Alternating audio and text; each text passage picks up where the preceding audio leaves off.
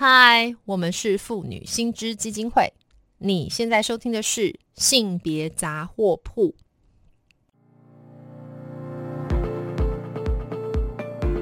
从新闻看性别，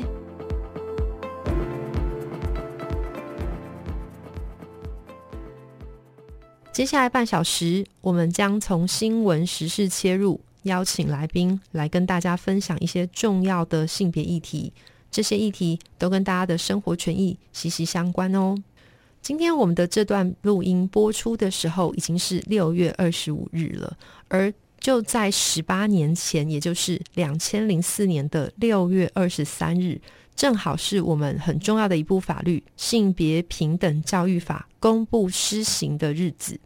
那从当天起算到现在，其实也已经届满十八年了。那在这过去十八年来，究竟我们的性别平等教育有没有一些改善呢？还有这部性别平等教育法过去是经历怎么样的一个推动历程呢？那今天就这个议题，我们非常荣幸可以邀请到妇女新知基金会，呃，过去早年在推动性平教育的专家苏千林苏老师来到我们的现场。那在介绍苏老师跟听众打招呼之前呢，我也要稍微说一下，千灵呢过去早期就已经长期投入关于这个性别哈性别平等的这个教育的一些呃推动。那他同时过去也在新知担任董监事，也是我们性平小组的召集人。那他在退休前担任大学的教师，现在更是非常重要的妇女平哎，对不起，性别平等教育协会的监事。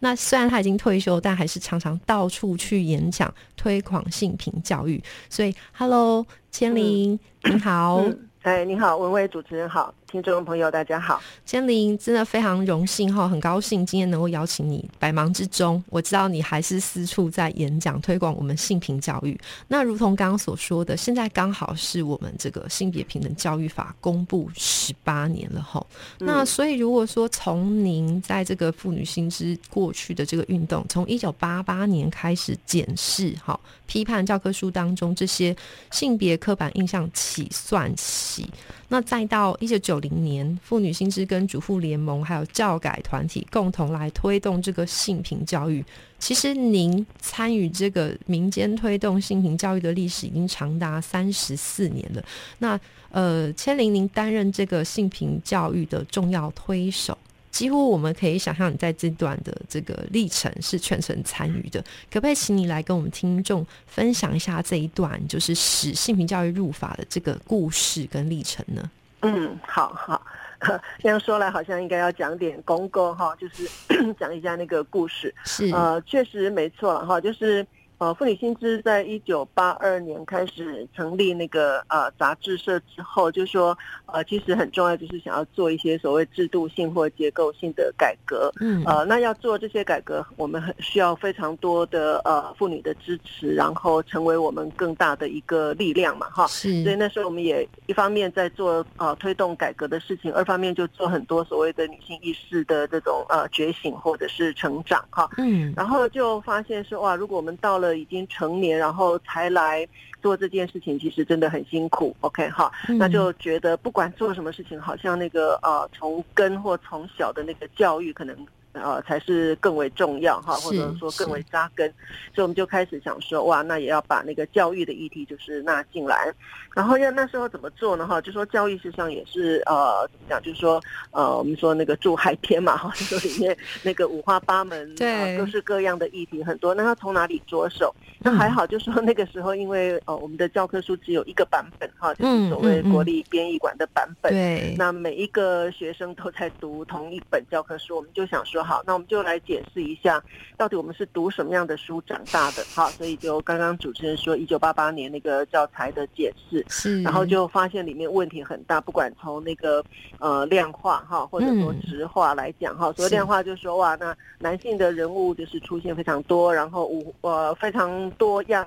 多种多样的那个男性人物的形象，可是女性就非常，譬如说啊呃。母亲、妻子，哈，那特别是呃最近那个母亲节刚过，那里头那种呃牺牲奉献的母亲形象，很可能就是其中呃非常大量的哈，类似像这样的东西，那我们就觉得问题很大，所以那时候就呃提出就说希望那个教科书的内容可以做一个很大的改革，哈，是那接下来就是如刚刚主持人所说，就说也呃刚好是在台湾哈，对于呃所谓的社会的改革，就是非常多的呃民间团体或者是呃公民哈，就说发出声音来，所以那个时候也有一个叫做四一零的教改的游行啊，那妇女新知也参与在其中，也因为这样的这个呃呼吁哈，所以行政院就成立了一个教改会。那我们也在教改会里面做了提案，那想要对当时呃常常还是称为两性了哈，就说呃两性平等教育，希望可以提出一些所谓教改的蓝图哈。对。那这个教改会的总咨议报告在一九九六年的时候完成，嗯，那确实也就把那个呃落实两性平等教育。呃，成为其中的一个一个呃诉求，哈，大概是这样。是是是。那在那个行政院还没有呃决定是不是呃好好来落实这些建议的时候，呃，就在一九九六年底，就是发生了彭婉如事件。嗯。那彭婉如事实上也是妇女新知呃在。演示教科书时候的那个秘书长，对，那那个工作室上呃也是由他呃就是呃着力非常深的哈。可是就在呃那一那一个时候，他就哦，那我也需要谈一下，就说我们呃做那个教改会的那个那个案子，他事实上也是其中的一个成员啊。那可是就在。呃，九六年底的时候，他自己呃发生了一个呃人身安全很大的一个灾难，真的很不幸的灾难。是是是，所以那个时候就说呃女性的呃人身安全的事情，其实就呃就是更为更为让很多人就说实际上是有很深的感触，然后发出的那个怒吼，实际上也就是对政府所发出的那个怒吼，实际上也更大哈。是。那当然有各各种各样的推动，比如说行政院就有妇权会等等，可是也有很多。多的呃妇女妇女呃团体哈，那么事实上也把那个妇女人身安全的这个问题跟我们在教育里头事实上对于女性的漠视哈，那其实就是直接做了连接哈，就说一个。呃，非常歧视女性的社会，其实那个伤害是无所不在。那其中最深的伤害就是人身安全的部分。对，那就做了这样的连接，所以也就呃诉诉请教育部要落实呃两性平等教育。是啊，那在这样的一个社会氛围底下哈，就说呃就在九六年底、九七年初的那一段时间，不管行政院或者是呃立法院啊，然后教育部哈，那么就也做了非常多的呃这样的一些回应。那其中就是包括教育部的那个呃两性平等教育委员会，好，那就在那个时候成立。那两性平等教育委员会开始运作之后，呃，里面有一些委员哈，那么当然就呃，除了在台湾的各项的一些一些努力之外，他们也在想说，因为委员会它本身比较像是一个责任编制哈，那对。呃，他可能要定期的换人、定期的改选等等，嗯，那他们就想说有没有什么可长可久的方式可以让呃两性平等哈，那么呃这样的一个议题可以在我们的教育体制里头，就说可以。呃，长长久久落实，不要因为人的变动受到影响。没错，所以也就很快的在呃一九九一九九九年吧，哈，就说呃在委员会里面提议说，我们要不要立一个相关的法案？OK，好，那就开始，那教育部也就通过了这样的一个提议，所以就从一九九九年开始起草。呃，这个法案哈，那也就在呃起草跟呃进行的这个过程里头，又发生了另外一个悲剧哈，就是呃两千年的时候，在那个南部的一个国中有叶永志事件是啊，那我想有一些朋友可能会知道，就说叶永志那个时候是一个国三的小朋友，对，那他因为那个他是一个生理男性，但是他他的性别气质上。比较女性化一些，对对对对。那也因为这样的呃不符合我们那个刻板印象，就说男性应该要比较呃阳刚的那个形象哈。那么他在学校里头就呃面对非常多，我们现在当然也都清楚。知道叫做霸凌，OK 哈，就是针对他的呃性别特质，就是呃进行霸凌，然后让他在校园里头的那个呃环境实际上是非常敌意啊。那这个事件后来也导致就是呃他他也就呃因为被霸凌，然后就是死死亡，OK 好。那这个事件也引起非常非常大的呃一些呃共鸣跟跟呃呼吁。OK，好，就说呃我们在校园里头那个对于学生的这种因为性别而产生的敌意环境，以至于影响他的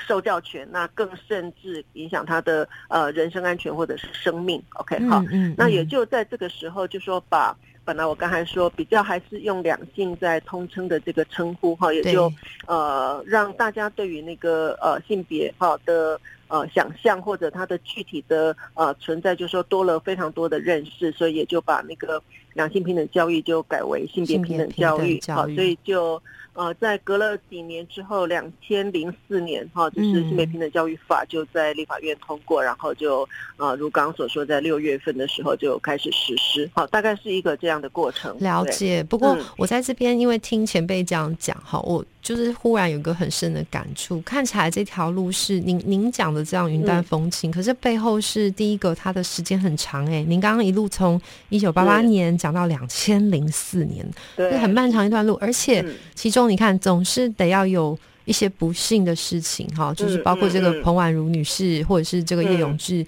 有这样子的，我们说殉道吗？可以这样说吗？好像不想这样说，可是就是必须有这样子的悲剧发生，好像才有办法在这件事情上面推动一些动能出来哦。嗯，那所以就是呃，我也想问一下千灵，那您。在我们把时序来拉回到了两千零四年，所以看起来我们有了这部法律了。嗯，那所以接下来您觉得这部法律它在呃实际的呃，就是除了您刚刚提到说不要让它是人质，而是它要入法嘛？哈，除了这个面向之外，您觉得它的重要性还包括哪些？嗯，好好。我我先补充一下刚刚所说哈，就说呃，从个人来讲，好像那样的一个不幸事件是一个偶然。可是如果我们的结构是这么样的充满歧视或恶意的话，它其实也也是某种的必然啊。意思就是说，如果不是发生在这个人，可能就是发生在那个人。对对对，所以就说为什么结构性的这种呃改革有这么重要的原因？OK，好，那两千零四年的那个性平教育法通过之后哈，那它当然就是一个呃应该要被全。面实施哈，可是我必须说，在啊前面几年的时候，其实大部分的人并不觉得它是要所谓完真的哈，他就会觉得说啊，反正就通过个法可以 应付一下就算了，一些人的那个期待就好，那我们呃不需要完真的哈。可是呃，我想在这个时候就说呃，民间团体或者是说呃很很多非常有有有意识的这些委员们哈，其实就没有放过那个后续的监督。OK 哈。所以就呃不断的督促哈，那就让呃呃，譬如说没有按照这个法来来实施的这些呃学校或者这些个人，他可能就会遭受到处罚哈。我举一个简单的例子，就是说呃这个法它要求，就是说学校呃相关的呃。只要是要处理跟性别有关议题的委员会，那他的女性的委员必须超过呃三分之呃二分之一哈。那如果是学校的，譬如说呃校教评这样的一个层级，它也要有一个三分之一的比例。是。那譬如说这样的东西，那很多学校就会觉得说，哦，我们做不到，怎么可能？怎么可能？我们人就没有这么多啊，对不对？对，就没有这么多女的啊。理工方面对大学，他就会说啊，我们做不到，就一句话哈。是。那后来教育部就就很严肃的就跟他们讲说，给你们一年的时间啊。有有有落日条款，那如果一年做不到，就是处罚。OK，好，然后当教育部另外一方面也给了一个比较软性的，就是说，那我们来告诉你们其他学校他们是怎么做，事实上是做得到的。OK，好，那一年后真的就，比如说他违反的话，他就会被处罚。好，那另外一个更明显的例子就是说，这个法它事实上呃有针对刚才我们讲那个敌意的校园的啊情况，就是说有一个非常非常严谨的那个 SOP 啊，就是说呃教育，我们现在把它普遍称为校园性平事件嘛，哈，是是，就说校园性平事件如何。处理那除了观念之外，它需要有一个程序正义，OK 哈，所以那个呃如何处理的那个部分，在这个法也都具细靡遗的，就是有所规范。对，那以现在来讲，就是说只要是呃被被。符合那个校园性平事件定义的，它必须要由呃很很呃校园呃那个性别平等教育委员会哈，那么他们来负责做处理。同样的，就是说啊，如果没有好好处理的学校，一样他也会受到处罚。好，譬如说呃，因为呃这个法被。被这么认真看待，然后被督促哈。那以至于如果我们从今天的角度来讲，就是说确实哈，在这个部分从呃比较早期不被当回事，到现在我想是很被当回事哈。那它确实有一个有一个很不一样的面貌。对，那不过千灵讲的是。我还是说，千灵就是这样子洋洋洒洒、云淡风轻的说，当然也给了我们两个很振奋例子。不过我偷偷问一下千灵，这是我私下想知道，因为这个教育部的态度，您刚刚是没有特别提到嘛？好，只知道说就教育部有一些辅导，然后有给他一个落日条款，给他一些推动的一些动能，那动能可能是开发哈，或者是给他教育。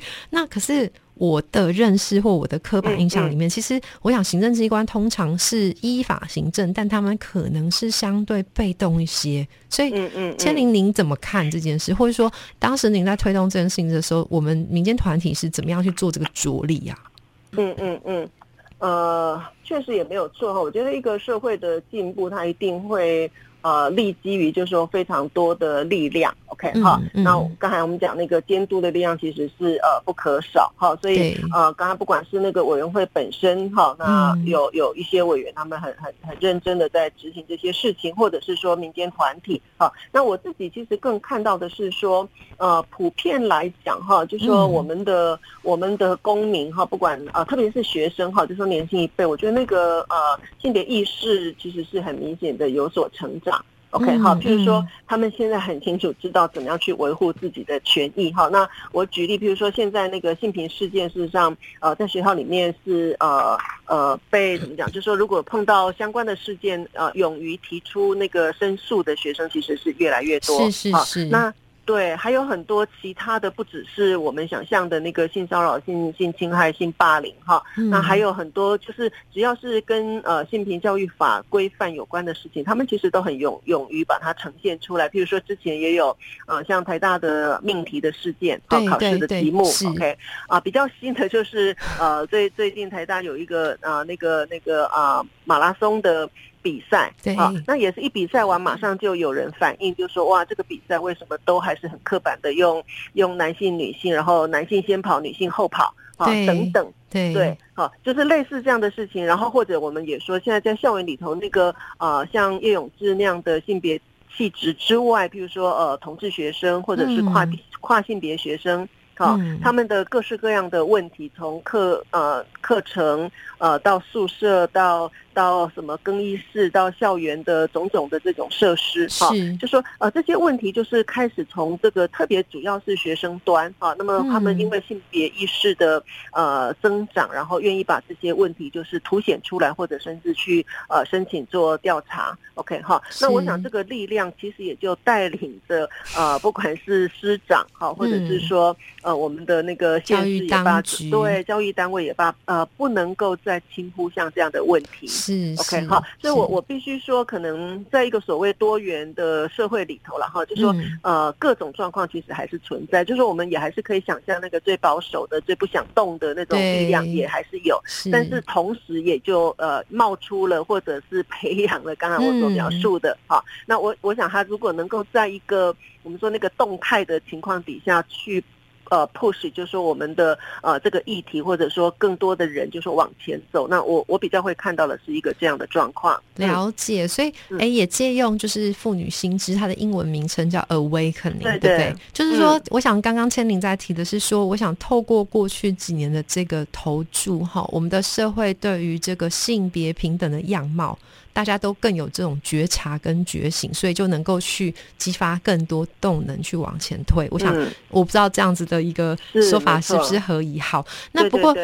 接下来我就要可能对千里来说是一个，就是也是我想听众很想知道问题。好，那看起来我们现在有法律了，然后我们也施行十八年了。不过就我的了解，现在呃，刚刚固然有一些就是提到，就是大家对于这个性别议题的一些觉察，哈，有更多动能，但其实。现在看起来又有另外一波势力，比方说，其实呃有所谓的保守的一些宗教的团体，可能在背后也有一些比较蠢蠢欲动的动作。那举例来说，像我自己也是个妈妈，那我就会很关注学校里面，比方说有这个彩虹妈妈出现，哈，开始她会又回到一个比较保守传统的那种呃。比较不符合性平教育价呃价值的这种情况发生。那我也想问一下千灵，你又怎么看这件事情？那或是说，你觉得我们接下来要往哪个方向去推动？这样？对，没没错哈，就是如刚刚所说，他我说他其实就是呃各种力量或各种各种情况，其实都同时并存哈。是。那刚刚所说的，譬如说呃宗教团体，或者是有一些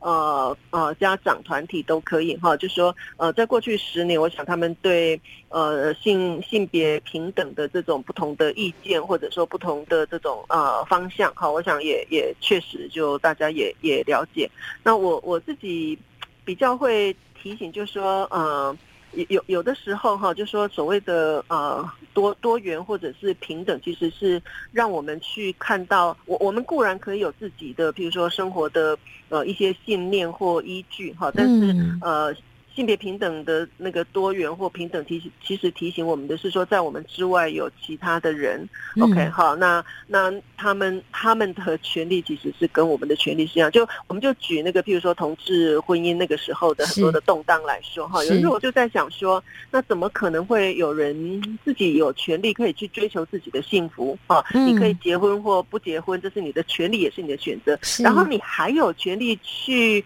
限制别人要不要有有有追求幸福的那种那种那种那种选择，对对对，就说你如果很简单去想，你就会觉得说，那你何德何能？为什么你的权利会高过别人这么多倍？是 OK，好，就是你很简单想，你就会知道说，哇，那拥有权利的人，你不需要争取就拥有，应该是要更为谦虚，然后更看到别人的呃被剥夺或者是别人还没有的那个部分，对，不是那么理所当然。就是我们用很简单的话，其实可以来了解这个东西，好。那比如说这个提醒，我就觉得哈，就说可能要提醒刚才你所说的那样的一些所谓的反错的或者是不同意见的人，哈。那那对我们来说，我们可能很很困难的是说，往往他们背后的那个资源跟力量其实是更为更为雄厚跟庞大，是是。那这个就造成就说有时候在推动的时候很大的困难。那那个那个雄厚跟庞大，其实不只是宗教或家长团体，还包括譬如说呃资本消费，譬如说数位时代的。那那些力量，对，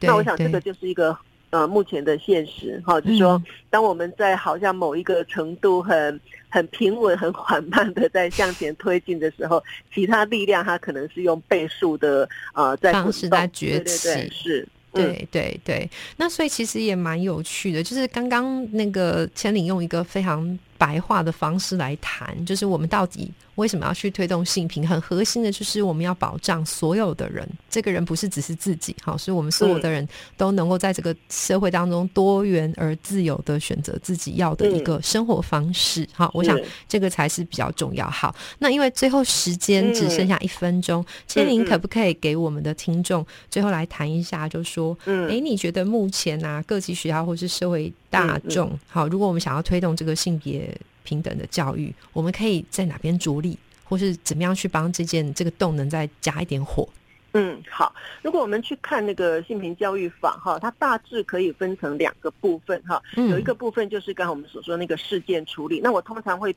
把它称为，就是说比较是一个消极目的的呃落实哈，或者是一个一个措施。可是它前面的三章哈，关于教材教法、关于老师、关于学校环境，那它其实是一个教育的呃平日的落实跟推动。那它其实是一个积极的措施。那我比较会想要提醒，就是说，好像到目前为止，我们对于那个事件处理呃，好像花费了比较大的力气。OK 哈，跟注意力。那事实上，从教育的角度来讲，每天每日的那个积极的。呃，落实跟推动很可能更是需要我们去着力。好，那我想可能最后要提醒的是这个部分。就是接下来我们更重要是要积极的在每天当中去落实跟推动。好，今天真的非常谢谢，我也非常荣幸哈，我听你谈这些，我非常的感动。然后希望下次还有机会能够邀请千灵来接受我们的访问哦。今天非常谢谢千灵，好，拜拜，拜拜，拜拜，拜拜。那如果听众朋友对于今天谈到的性别议题有兴趣的话，